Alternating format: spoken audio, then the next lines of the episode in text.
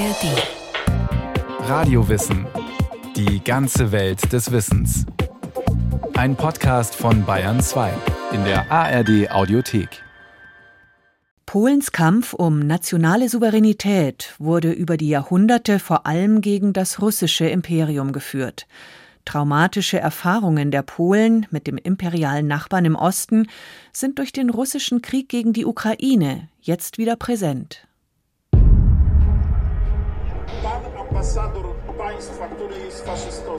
9. Mai 2023. Der russische Botschafter in Polen, Sergei Andrejew, will den sowjetischen Militärfriedhof in Warschau besuchen, um einen Kranz für die im Zweiten Weltkrieg gefallenen Rotarmisten niederzulegen. Doch eine Menge wütender Demonstranten hält ihn auf. Um das Gelände des Ehrenmals haben sie die Kulissen zerbombter ukrainischer Wohnhäuser aufgestellt und auf die Grabstellen der Soldaten der Roten Armee ukrainische Fähnchen und Kreuze gesteckt. Sie tragen die Namen ukrainischer Zivilisten, die durch russische Luftangriffe getötet wurden.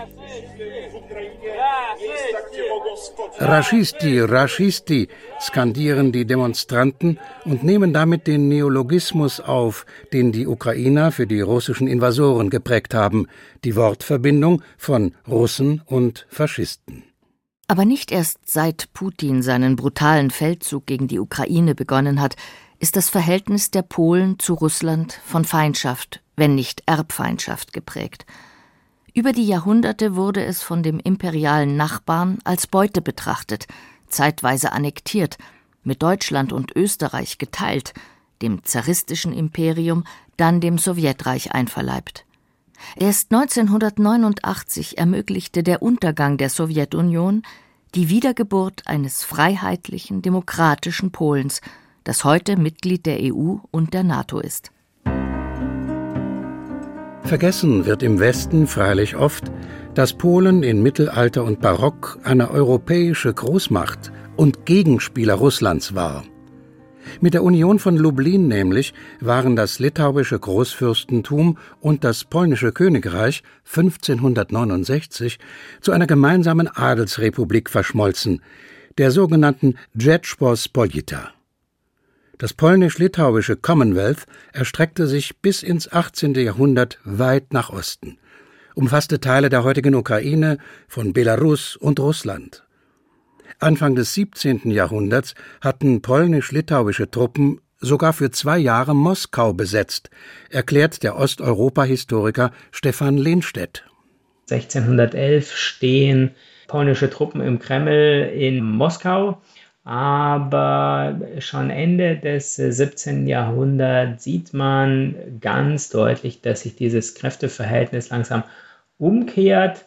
Polen verliert immer mehr Grund, muss ihn abgeben auch an Moskau und spätestens mit den Teilungen Polens im 18. Jahrhundert, also 1795 verschwindet Polen von der europäischen Landkarte, ist klar, dass Russland der Erbfeind ist. Am 4. November 1612 hatten die Russen die Polen aus Moskau wieder vertrieben. 2005 führte Putin das Datum 4. November als Feiertag der nationalen Einheit ein, Teil seiner imperialistischen Erinnerungspolitik, die an den Expansionismus des Zarenreichs anknüpft. Dieses hatte sich bis zum 18. Jahrhundert immer weiter nach Westen ausgedehnt.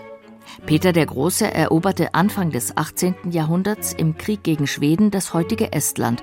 Schon in der zweiten Hälfte des 17. Jahrhunderts gliederte sich Russland den Ostteil der heutigen Ukraine an, dessen kosakische Hetmanate bis dahin von Polen beherrscht worden waren. So war Polen-Litauen von Norden wie Osten her von den Russen bedroht. Unter der Herrschaft von Katharina II. kam es Ende des 18. Jahrhunderts zu den drei polnischen Teilungen 1772, 1793 und 95. Österreich annektierte Galizien, Preußen die Gebiete um Posen, Russland die westliche Ukraine und den größten Teil Polens, insgesamt 82 Prozent des polnischen Territoriums, berechnet der Krakauer Historiker Andrzej Nowak. Catherine, she used a concept of Ruski Mir. Putin revives only that term. Katharina II. berief sich auf das Konzept der russischen Welt, das Putin heute wiederbelebt hat. Demnach gehört jeder, der die slawische Sprache spricht, zu Russland. Das war die ideologische Rechtfertigung. Wichtiger war die geopolitische Dimension. Wenn Russland eine europäische Macht sein wollte, brauchte es den Zugang zu Zentraleuropa. Diese Achse führt durch Polen. Und es gab noch einen dritten Grund für die Teilung, nämlich dass Katharina Polen mit revolutionärer Freiheit identifizierte. Als die Polen sich gegen die Russen wehrten, 1793-94 kam es zu dem berühmten Aufstand unter Tadeusz Kosciuszko, wurde das von Russland als jakobinische Revolution verstanden. Katharina benutzte das Argument gegen Polen. Wir wollten Ordnung und die Polen stehen für revolutionäre Anarchie.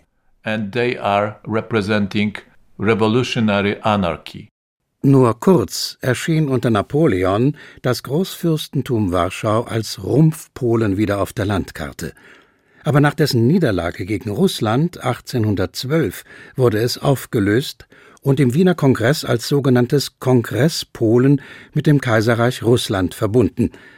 Russlands Versuch, dieses konstitutionell verfasste Polen, das ein eigenes Parlament, den Sejm und garantierte Rechte hatte, mit der zaristischen Autokratie in Übereinstimmung zu bringen, scheiterte.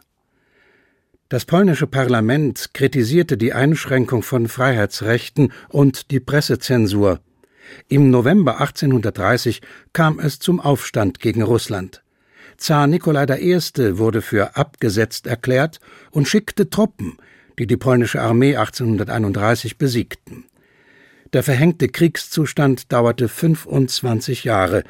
Um die polnische Freiheitsbewegung dauerhaft zu unterdrücken, betrieben die Zaren eine Politik der Russifizierung, sagt Andrzej Nowak. Die Sprache der höheren Erziehung war Polnisch. Das hat man im östlichen Teil Polens schon ab 1830 untersagt und die russische Sprache als Bildungssprache vorgeschrieben. Auf dem Gebiet des ehemaligen Kongress Polens um Warschau herum wurde die Russifizierung sehr schnell nach dem zweiten Aufstand 1863 institutionalisiert.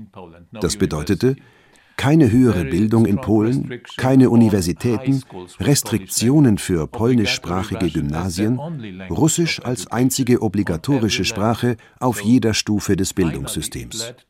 Das führte dahin, dass Schüler nicht einmal in den Pausen miteinander Polnisch sprechen durften.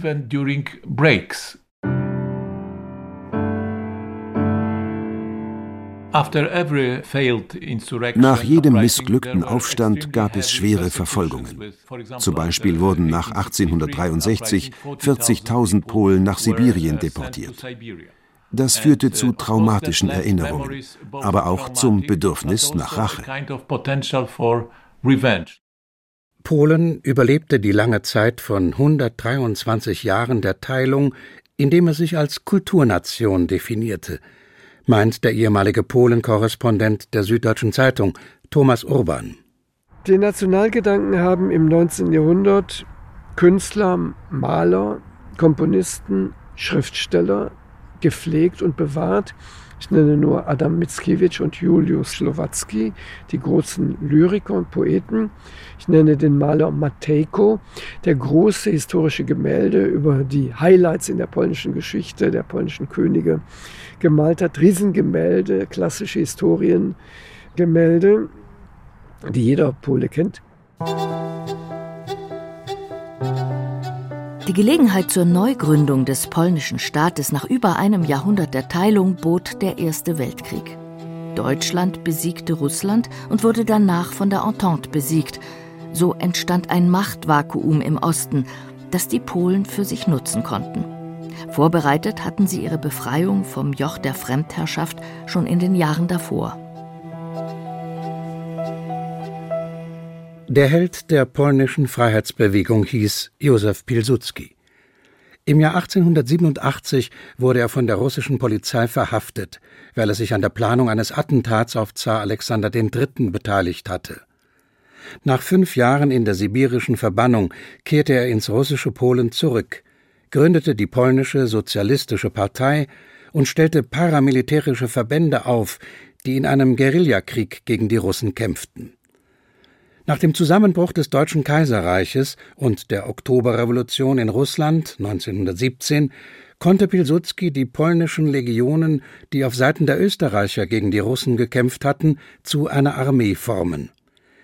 Im polnisch-sowjetischen Krieg 1919 bis 1921 eroberten seine Truppen Teile des heutigen Litauens und Teile von Belarus, besetzten Minsk und Vilnius und rückten bis Kiew vor, wurden aber von der Roten Armee im August 1920 bis vor Warschau zurückgedrängt.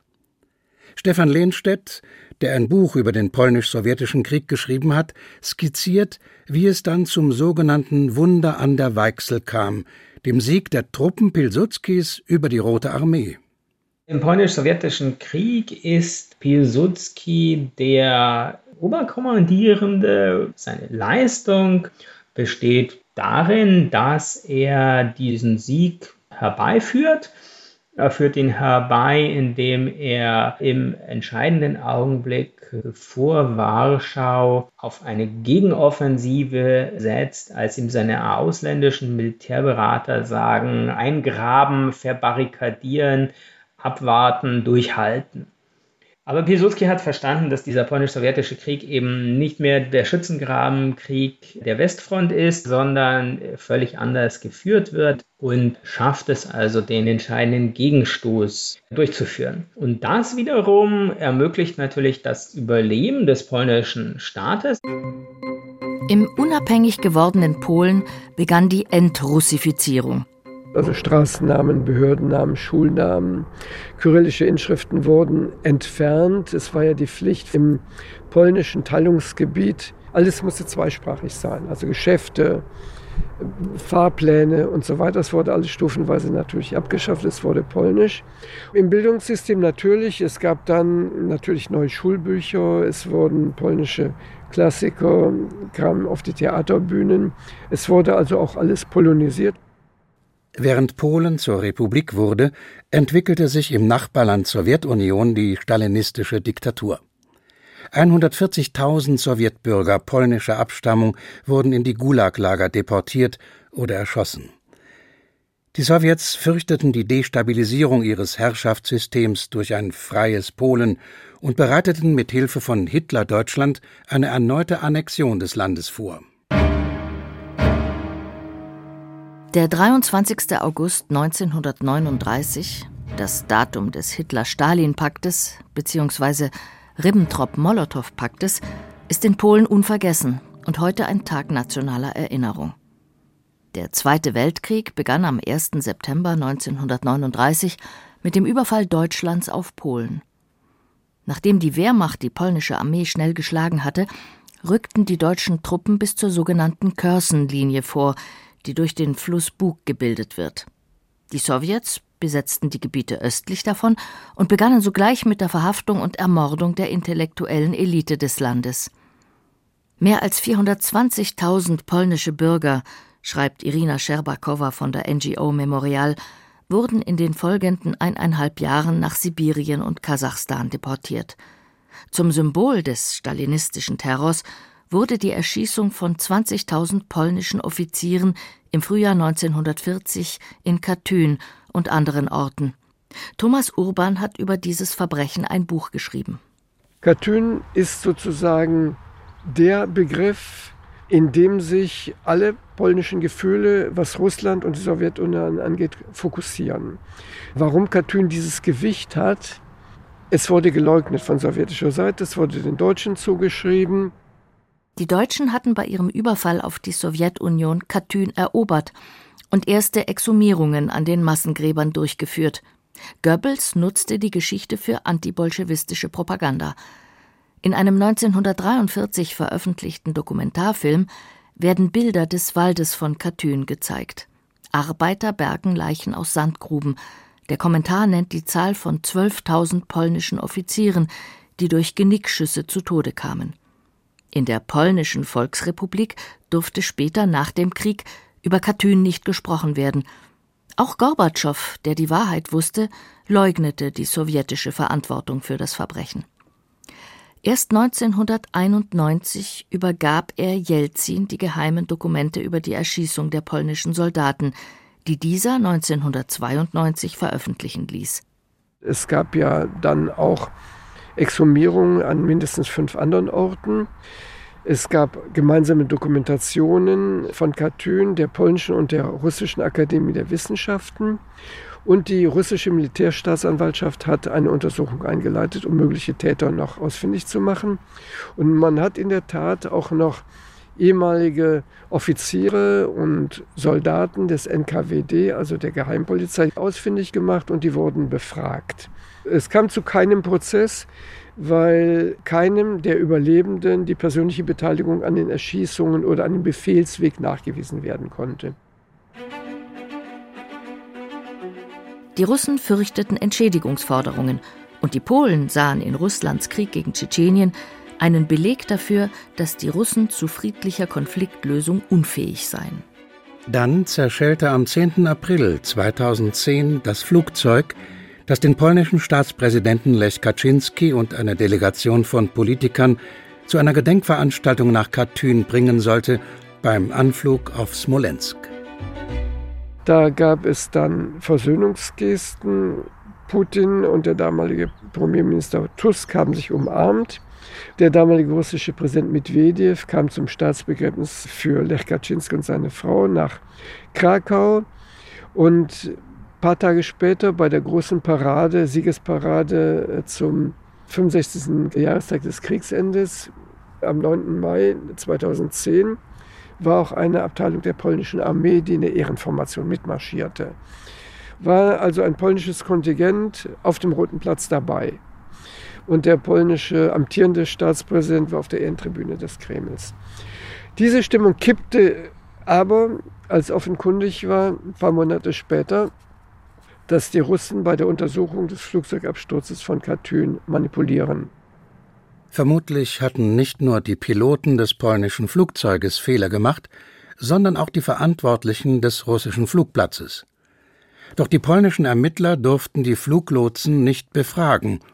Das führte zur Entstehung von Verschwörungstheorien, erklärt der Historiker Stefan Lehnstedt.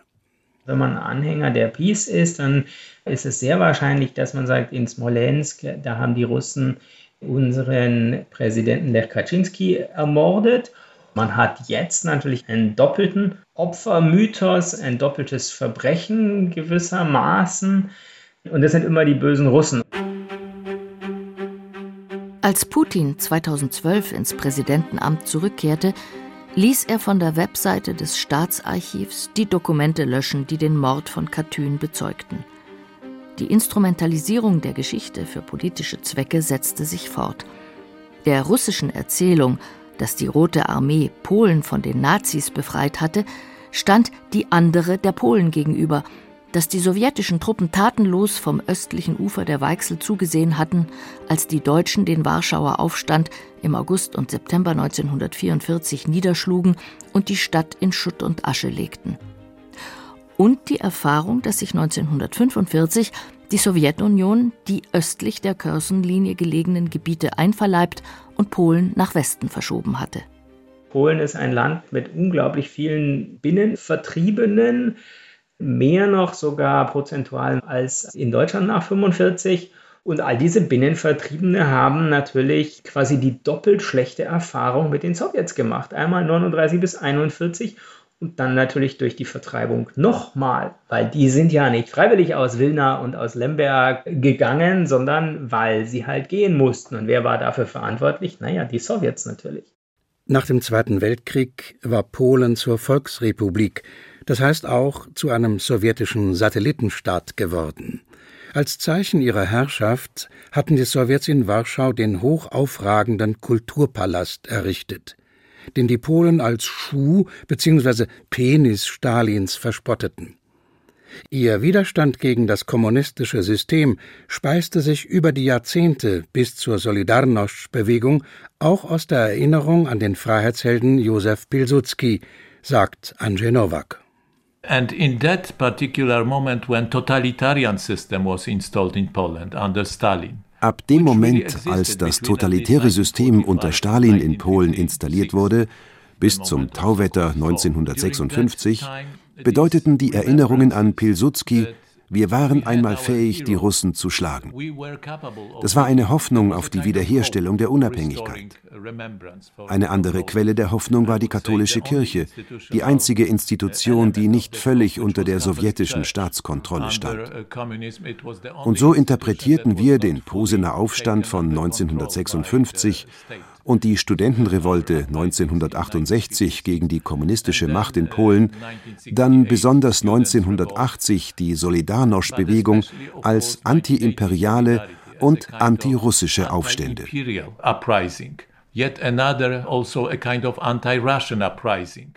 Papst Johannes Paul II. wurde zur Leitfigur des Widerstands gegen das kommunistische Regime, das im Sommer 1989 zusammenbrach. Der Warschauer Pakt löste sich auf. Polen konnte sich als demokratisches Land neu erfinden. Statt Lenin-Denkmälern gab es neue Pilsudski-Denkmäler. Und der geschichtspolitische Streit mit den Russen ging weiter. Diese wiesen nämlich, als sie mit den Verbrechen von Katyn konfrontiert wurden, darauf hin, dass die Polen verantwortlich seien für den Tod von tausenden kriegsgefangenen Russen im polnisch-sowjetischen Krieg von 1919 bis 1921, sagt Stefan Lehnstedt.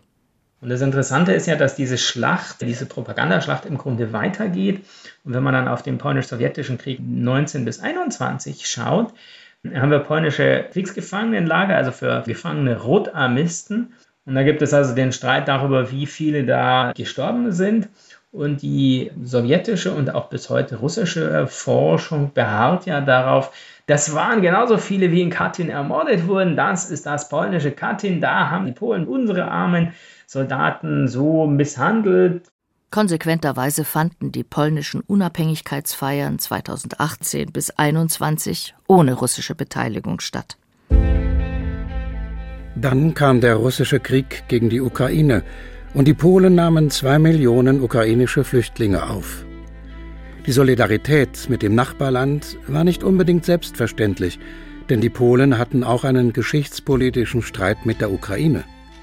Dieser drehte sich um die Besetzung ukrainischer Gebiete durch Polen im ukrainisch-polnischen Krieg 1920 sowie um die Massaker von Ukrainern an Polen in Wolhynien 1943. Also diese ganzen Konflikte, die gibt es, aber gleichzeitig ist man jederzeit bereit zu sagen, Russland ist der viel größere Feind, Russland ist der gemeinsame Feind, hier müssen wir zusammenstehen und hier müssen wir selbstverständlich Waffen liefern. Der russische Krieg hat die Verständigung und Versöhnung zwischen Polen und Ukrainern gefördert. Als Ausdruck der Annäherung kann man die Gedenkzeremonie für die Opfer der Wolhynien-Massaker ansehen, die Präsident Volodymyr Zelensky und der polnische Staatspräsident Andrzej Duda im Juli 2023 gemeinsam besuchten. Die Grenzen zwischen beiden Ländern stellt niemand mehr in Frage. Pro-russische Demonstrationen wie in Deutschland gab es in Polen nicht. Aus der leidvollen historischen Erfahrung hat Polen gelernt, dass es seine Unabhängigkeit gegen ein imperialistisches Russland auch militärisch verteidigen muss. So gibt das Land prozentual zu seinem Bruttoinlandsprodukt mehr Geld für seine Rüstung aus als Deutschland. Der Ukraine-Krieg hat Polen in seiner antirussischen Haltung bestätigt.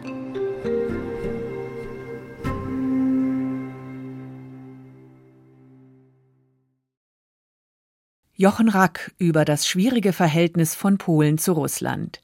Wenn Sie mehr über die Folgen der russischen Besetzung Ostpolens im Zweiten Weltkrieg hören wollen, empfehlen wir die Radiowissen-Folge Deportation und Exil, eine polnische Odyssee im Zweiten Weltkrieg. Zu finden in der ARD Audiothek und überall, wo es Podcasts gibt. Den Link haben wir auch in die Shownotes gesetzt.